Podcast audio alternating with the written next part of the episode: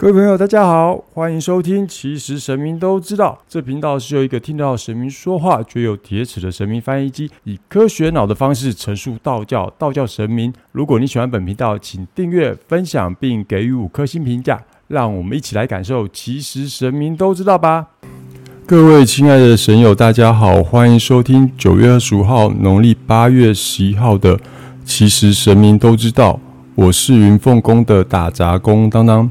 今天要跟大家聊的这个话题呢是修行，那要跟各位神友开启一个算是有点严肃的话题哦。那修行这件事，当当觉得其实自己还不够格去聊去说，因为当当本身比较像是一个机能性的翻译机。那如果有新的神友，你不知道什么叫做机能性翻译机的话，欢迎回听到我们的第一集，也欢迎去下载我们的第一集，你就可以知道什么是机能性的翻译机。当当为什么说自己是机能性的翻译机哦？总之，当当只是恰巧具有一个比较不同频宽的一个基地台在身上，那也可以接收到一些不同跨界的讯息模式。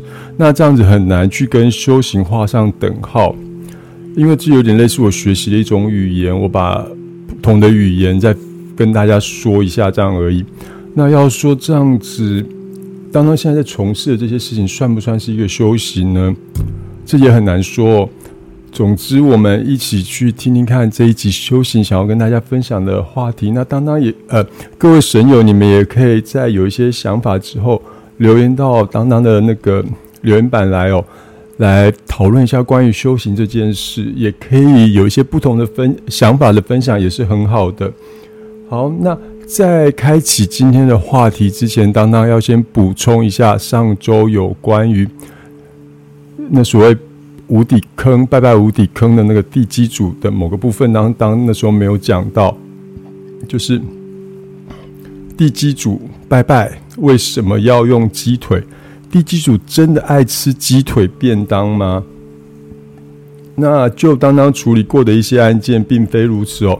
拜地基主用鸡腿的用意在于起鸡，那不是鸡童要附身，然后被神明附身办事的那个起鸡，而是用闽南语发音那个 key g 就是翻译成国语的话，应该是呃搭建房屋或者是盖屋，就是。启启的一样是启动的意思嘛？我要去盖一间房子的那个概念。那像我们买了一间房子呢，我们就去住进去之后，我们去祭拜那个所谓的地基主，因为我们要在这边开启我们这个家的这个想象的梦想。那这样子的做法呢，其实还有一种假归祭拜求桃的概念在其中哦。它是一种饮水思源的一种文化哦，所以我觉得。它算是一个也蛮好的传统文化啦。那好，我们现在就回归到我们今天的主题，就是修行。那我们刚刚想要聊修行这个概念，其实以前一直有一些想法。那一直等到有一个神友他来，就是云凤宫这边，然后他是想讨论关于修行这件事情哦。那不能说他是问当当了，因为该应该是说他想请示娘娘，就修行的路上有没有能给他一些指点的地方。我记得他那时候我们聊了很久，他最后一个问题去问我说：“呃，是不是因为是不是我修了就会让自己过得更好？”那我不知道各位神友有没有发现哦，他这个问题有蛮强烈的因果的概念在其中。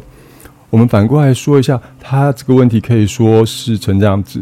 是不是因为我不修，所以我过得不好？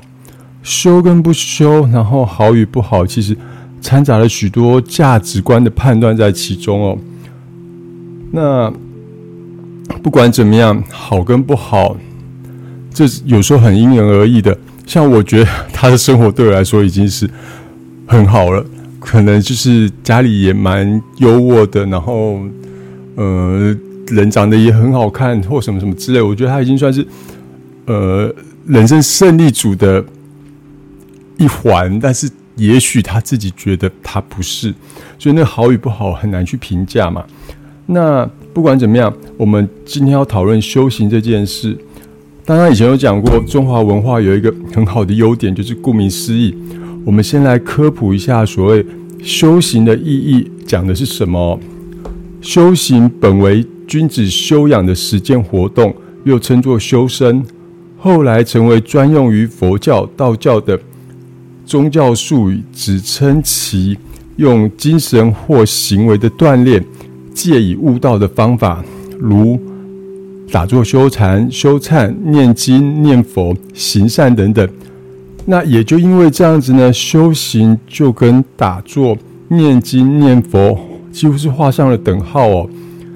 就早期的那个所谓君子修养的实践活动呢，这个修身的概念反而慢慢的被淡掉。那其实我们看一下“修”这个字，它有一个人，然后有一张一一一一一一横哎一竖。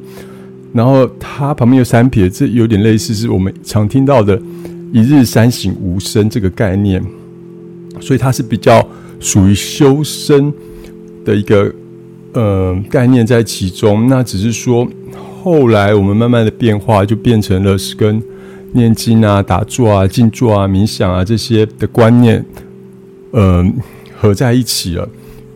然后这时候我们把修行跟刚刚讲的打坐、念经、念佛。画上等号这个部分，再带回他那一句话里面，我们来改写一下他那句话，就会变成：是不是我打坐、念经、念佛，就会让自己过得更好？那他那一天就是这样子提了一些问题，然后后来经过娘娘去，呃，开算是开示嘛，就是在经过娘娘去，呃，跟他解释或解说。那不管怎么样。在回复这位神友的那些所谓的提问跟想法的时候，让当当其实有蛮多启发的。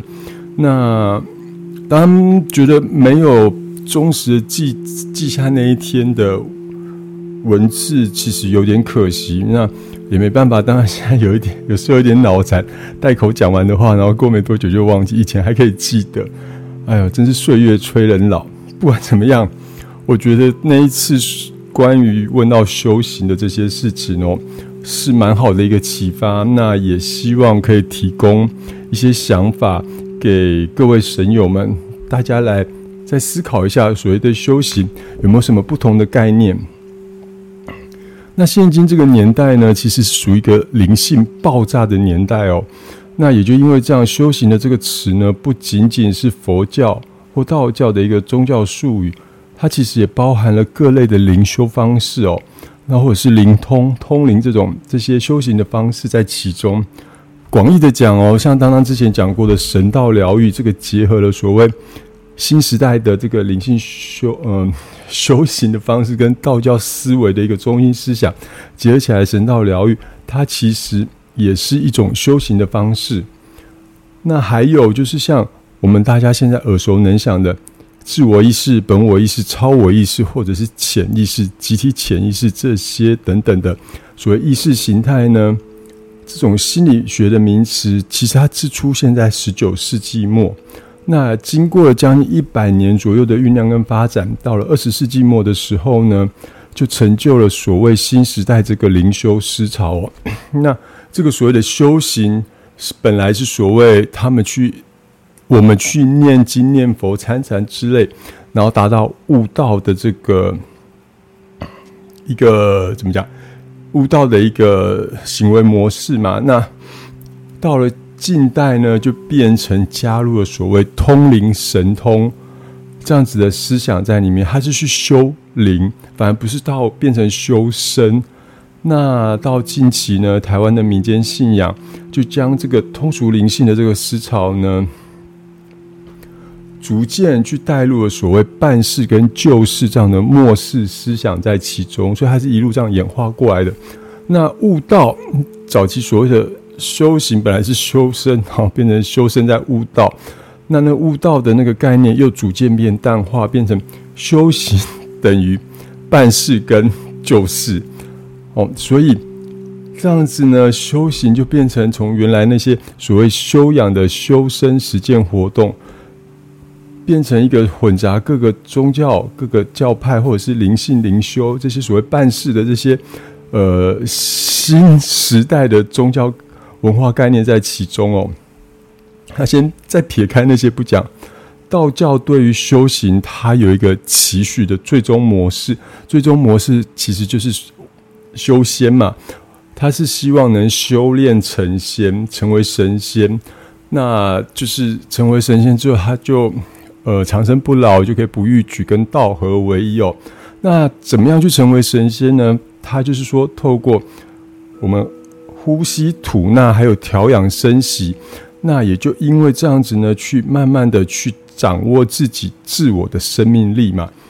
那就从有意识的练习，我去练习所谓的呼吸吐纳，然后去调养我的身息，然后逐渐的去更加深入，然后最后长生不老，然后甚至于跟道合为一，这是道教修仙的一个终极的那个终极模式。那借由呼吸吐纳、调养生息，来达到对于自我生命力的这种把持哦，跟现在又所谓的通灵办事救世是没有相关性的，因为一样道教他说的是，呃，呼吸吐纳、调养生息，然后来对生命力做到一个把持，也没有切摄入所谓的通灵救世还有办事这样的概念在其中。所以，就像当当之前讲过关于带天命的那一集哦，老话一句，当有人把修等于带天命，等于通灵，等于办事这样的观念夹在其中丢给你说，你必须修的时候，请你先三思，因为不管我们就修修行这两个字在维基百科上的这个解释，或者是说，嗯。道教那个所谓对于修行的解释都没有所谓通灵办事跟救世这样的概念在其中哦。然后，而且现在通灵救世跟办事已经又把本来应该要悟道的那件事慢慢慢慢淡化掉。那好，那我们既然说修行，其实它重点是在于如何对于自我生命力的把持，然后。对于自我生命力的这样的把持呢，可以让自己在这个花花世界上达到一个所谓自在，然后自处又不逾矩的一种方式哦。那自我生命力，它也可以说它是一种能量嘛。当当常在讲能量，能量，能量。那能量是光谱，它也是一种频率，也是一种波动。那就像当当讲过，说所有的人事物都是我们对这些能量频率波动、光谱的反射，我们去接收到，在解释它，然后也因为这些光谱能量呢，就造就了我们五光十色的花花世界，那更造就了我们这个所谓我自我的这个生命力哦。只是说，嗯，除了带有宗教意义的修行，等于打坐跟念经可以改变。就是我们可以借此来去，就是好好的把持这个自我的生命力。除了念经跟打坐之外，有没有什么其他方式是可以改变的呢？其实像打坐嘛，顾名思义就是呃，不能说顾名思义，打坐其实你主要是尽量避免思绪过于混乱，所以它是对于你思虑或思想上频率的改变。那念经呢？它是透过声音或音频或这些文字的 input，然后来改变所谓这些声音的能量波动的频率。不管怎么样，我们的身体里就是充满了各种能量频率。利用让自己冥想去把这些思想上的频率改变，还有利用语言的方式接收语言的方式来去做这些能量波动的改变，就是也可以用来参考的一个方式。所以，我们这时候再将打坐替换成阅读。那阅读能不能改变一个人的思虑或者一个人的思想？当我们一个字一个字专心的去阅读、去思考的时候，其实这也是一种能量频率的输入。那这样子能量频率的输入呢，它就能将这所谓的思虑频率，然后再加入别人的这些文字频率，就出现了一些震荡跟调频嘛。然后进而就可能改变了现有频率。那有可能有些人他就是透过阅读找到对于自我生命力的把持，也得到了他平静自在。那或许有些人他不喜欢念书，他可以做文字创作。那他也就透过了文字创作，去找到他自我生命力的把持跟平静自在的频率。那这都是一些方式嘛。那至于声音的部分哦，我想说，嗯，如果以声音来讲，应该神友都有听过流行音乐之类的吧？那你有没有因为听到了某一首歌，然后你就陷入了某个思绪的涟漪里？那一首歌这个声音呢，它改变了你思虑的频率哦。那也有人喜欢去听海浪的声音啊，听流水的声音。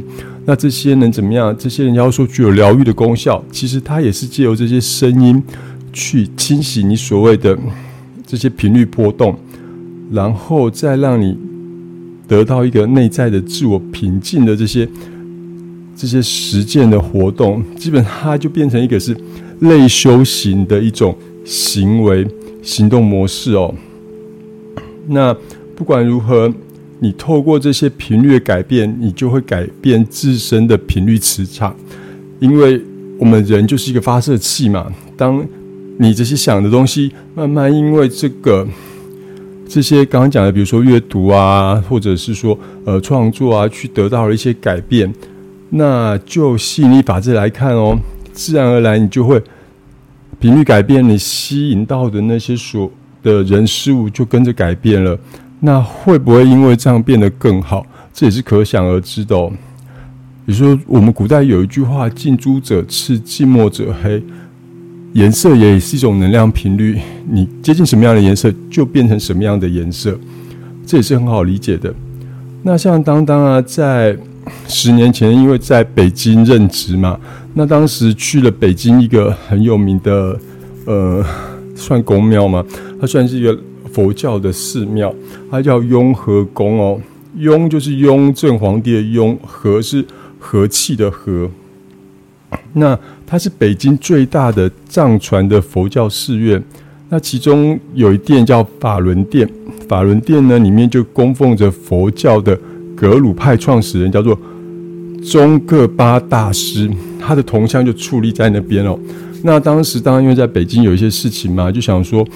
哎呦，好烦哦！怎么就是人事纷扰事？呢我就去了雍和宫，然后就祈求里面的神明，里面有观世音菩萨啊，什么有的没有的。那我就请他们保佑我，然后这样子，我一殿一殿的拜进去，一直走到法轮殿的时候，突然一句话，砰的就打到当当脑海里。然后呢，他说什么呢？宗教信仰并不是用来带给你庇佑的，而是让你在苦难中得以。平静且有力量的面对，哇！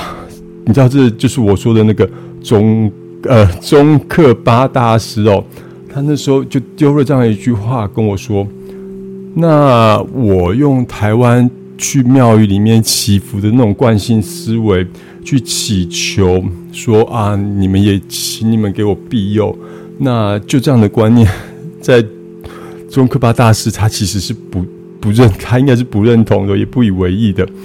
那所以，在回过头来说，修行这件事，修行就不是用来让你减少苦难的。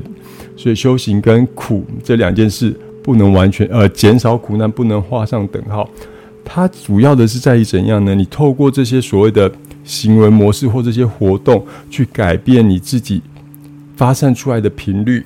那同时呢，因为这些频率的改变、波动、波幅的改变，自然而然也就带给你一些平静的力量。那再说回这样，刚刚讲你要怎么样去改变这些所谓自己身体上的频率呢？就并不单单只有修行可以，也就是说，不单单只有念经、打坐、参禅是可以的。好，那所以最后再讲回到修行这两个字，不好意思，我觉得今天可能会有一点点穿插，有一点点。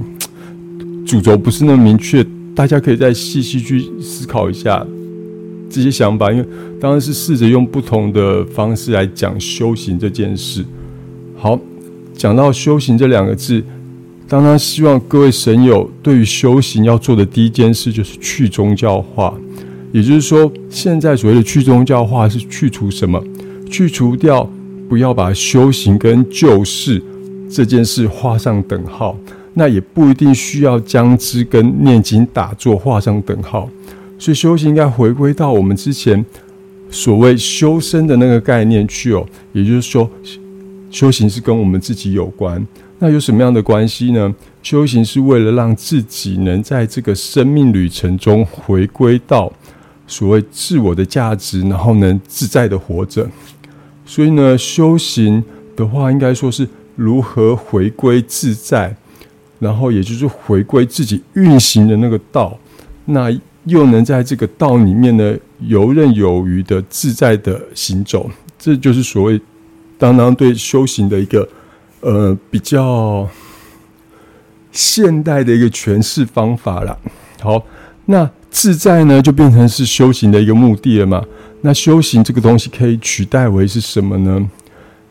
就看看各位神友，你有什么行为活动模式，可以让你觉得拥有自在平静的频率，或者是让你可以抛开一些工作掉的工作上的烦恼，那它就变成带你往更好前进的那个。行为模式，像阿三哥啊，每天就是下班就是在那边剪那个视频，他觉得他就是沉醉在那个视频的世界里，然后再呈现给大家。他觉得这是他或许可以抛开所谓工作上烦恼的一个方式哦。那这就是变成他后来现在发现的一个修行的模式。诶，好，那所以说。如果假设阅读，你可以透过阅读去获得新知识，你去得到平静，也得到自在，那请你就保持你阅读的习惯，因为那是属于你自己的修行哦。那如果游泳，聆听游泳那个时候水就会从那个身上划过那个水流声哦，有些因为这样的平静自在，当当早期。会因为这样平静在以前，当然还考过救生员，好吗？呃呃呃，好，那还是希望大家就保持一个运动的习惯在那边，因为这个运动的习惯可能不管是不游泳或者有人就是透过这样的习惯去获得自己内在的平静，那他就是这个运动的习惯就是他修行的一个方式。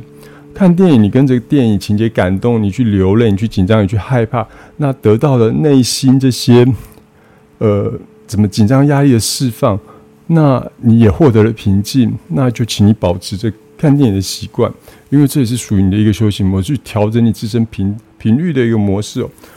还记得记得，当然以前在讲过那个曾经去找一位心理智商老师嘛，然后那时候因为当时遇到一些事，自己也不是那么平静，他后来问了我一句，他说：“嗯，如果你的主就是娘娘。”他会让我感觉到平静的话，那我应该跟他多接近。那所以跟娘娘亲近，应该某种程度来说变成是当当的一个修行模式哦。好，不管怎么样啦，许多事情基本上我们可以透过一些频率的变动或者是光波波动来解释，就是能量的解释嘛。那也因为这些事情，如果你去做了，也让你自己本身的这些压力值可以释放的话。那请让自己就存在那个 flow 里面，就是那个心流里面，你能平静自在，那就是一件很好的事。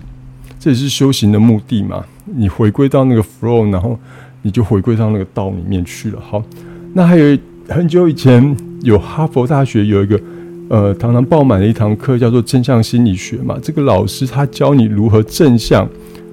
然后他其实在里面讲到的，就是有持续的运动，然后静坐冥想等等。那其实老师他讲他自己本来算是一个比较悲观的人之类吧。然后，那他也透过这些所谓的持续运动、静坐冥想等等，他的频率波动，比如说本来可能是往下的，那因为他做这些活动，就维持在某个机制。那再慢慢的把频率拉高，就往所谓的 up up 的那个地方走去哦。那某种程度，这个老师就是一直这样子不停的练习调幅，练习调幅，让他自己的频率能量能往上攀升嘛，就朝正向前进。那这就是这一堂课他去教各位学生的一种方式，但我讲的比较简单一点。那至于说，你看，像哈佛大学那么，呃，不是一般人能念，不管是经济条件或者是你的头脑条件，能进到哈佛不是一件简单事。他们那样子的人都需要去做这样子正向的学习。那他们都这样学习，我觉得我们应该也要跟他们一样，朝我们所谓正向，然后还有朝我们所谓的嗯修行，让自己获得自己内在那个真正的那个频率、那个道的方式去走的。好，那最后呢，就是修行这个两字，你就是要去慢慢调整它的定义喽。修行是一种让自己慢慢回归到自己自在平均运行的轨道里，然后还要得到逍遥自在，因为我们要修仙。好，还有当当也有讲过说，所谓神，刚刚有讲到神道疗愈这件事嘛？那当当这个神道疗愈课程是将以前所谓练习看能量还有静心的这些方式呢，慢慢整理出来，然后呢，那这个。整理出来的方式，其实所谓回归到那个神道，它是一个精神信仰的中心。那这样子就成就了所谓这个新的一个神道疗愈的这个疗愈系统。它也就是透过这样的精神力量的练习，然后回归到我们所谓的道里面去。那这一套疗愈系统，当然换汤不换药，也一定会有所谓静坐冥想，还有一些能量引导的方式。那主要就是透过这些方式，去慢慢来调整自己自身的频率。那神道疗愈的这个神哦，代表的是一个精神信仰。那这个精神信仰呢，可以是任何东西的表征，也可以是代表任何人事物的表征。那道呢，只是说我们这些人事物运行的一个轨道。所以，神道疗愈的一个比较中心的意涵，就是回归到自己内在的精神力量的轨道。所以，神道疗愈的这神道呢，就是回归到自己内在精神力量的轨道。所以，神道疗愈就是把自己呢拉到那个远古时代的那个所谓神道里面哦。那个是还没有神道社教的那个年代，然后也既也由这样这股力量来疗愈自己，然后将自己回归到自己的神道里哦。那神道疗愈就变成是一种回归自我内在精神或神性道路的一种行为活动模式。好，讲这样子讲到最后，好像变成修行这件事讲到最后，就讲到神道疗愈，当当要推。要推销当当的神道疗愈吗？其实是啦，当当确实也是，嗯，借由这机会去跟大家再说一次神道疗愈这课程。不过，并不是要推销大家来买课哦，我觉得这不是重点，因为刚好八月嘛，娘娘的寿诞，也就是我现在录音的时候，刚好是八月十号，农历八月十号的晚上。那娘娘寿诞，今天有一些神友，然后一些。来过的香客都有来跟这边跟娘娘结缘，当然也蛮开心的。那也因为这样，我们为了欢庆我们慈悲的娘娘的寿诞，然后娘娘又全新的面貌，她去粉脸回来，她去医美回来了，然后又带着一种慈祥的韵味在里面哦。那我们也就希望这样子慈祥的母爱的光辉，然后也来推展我们这个所谓的神道疗愈静坐冥想课程。那也因为这样，我们接下来的三个月基本上会从十月份开始，就让会去，当然这边会免费无偿的去呃开课教授所谓神道疗愈的课程初阶那。主要会以上第一课、第一堂课为主，就整个概念让大家知道，然后呃也去做练习。那预计会从十月份开始。那娘娘的原意是希望大家想要上神道疗愈课程的人，能到云凤宫来上，可以就到当当的家里来上这堂课。那因为你在现场上课，那整个氛围。还有娘娘她的那个能量频率波动，你真正的感受到，跟你透过视讯去上课的那种感受度是有差异的。那其实又是呃一些神友他听到了，呃，当当这其实神明都知道，讲到神道疗愈之后，他对神道疗愈这样的静坐冥想课程，他十分的感兴趣。他之前上过了一个一些西洋的课程嘛，那他说其实娘娘开的这个。神道疗愈课程的价格其实是佛心价，真的是佛心价。当然，我们先不管这些啦，因为，嗯，这些都不是重点。因为他说他一个人，他因为他在东部嘛，那他要为了这样子上课，然后特别从东部跑过来桃园这边，确实也有点远。然后我有试着跟娘娘去讨论，有没有一些能让他。或者让一些想学习神道疗愈、静坐冥想课程的人，不一定要一定来到云峰宫这边上课哦。但娘有她的坚持，因为我试着说，比如说怎么样、什么状况下，或许是能让他透过视讯的方式来上课。但是目前娘娘都还是 say no。那不管怎么样，当然觉得想要推广这样子的课程，让大家来上课。这是能帮助到更多的人吗？那当然也是帮助当当自己，因为我要代课，我就必须要自己再去做练习。那当然也可以借由练习来调整我自己的频率波动。然后呢，无偿的去上这样的课，嗯，反正既然要推广，又是娘娘的寿诞，这样一路亲身下去，我也无可厚非啊。我觉得这是必须要做的事。那也就是说，当当。就有这样的机会，然后帮助到自己，然后也不愧为所谓云凤宫这个可能是终身自宫、终身打杂工的这个角色哦。好，那下周当当会再将神道疗愈静坐冥想课程做一个比较较之前讲的那个概说要来的更为完整的一个概念哦。希望呢之后能到十月份的时候。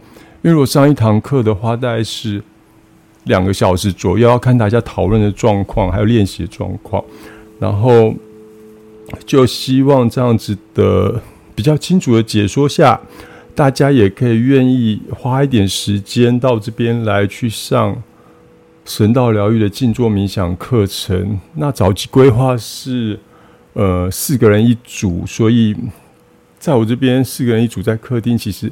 上起来蛮舒服的，但是就看看说后续我跟娘娘，呃，就是讨论的结果到底是怎么样啦。那重点是希望大家可以来学习一个属于我们台湾、我们中华文化里道的这个底下所设计出来一个静坐冥想的课程。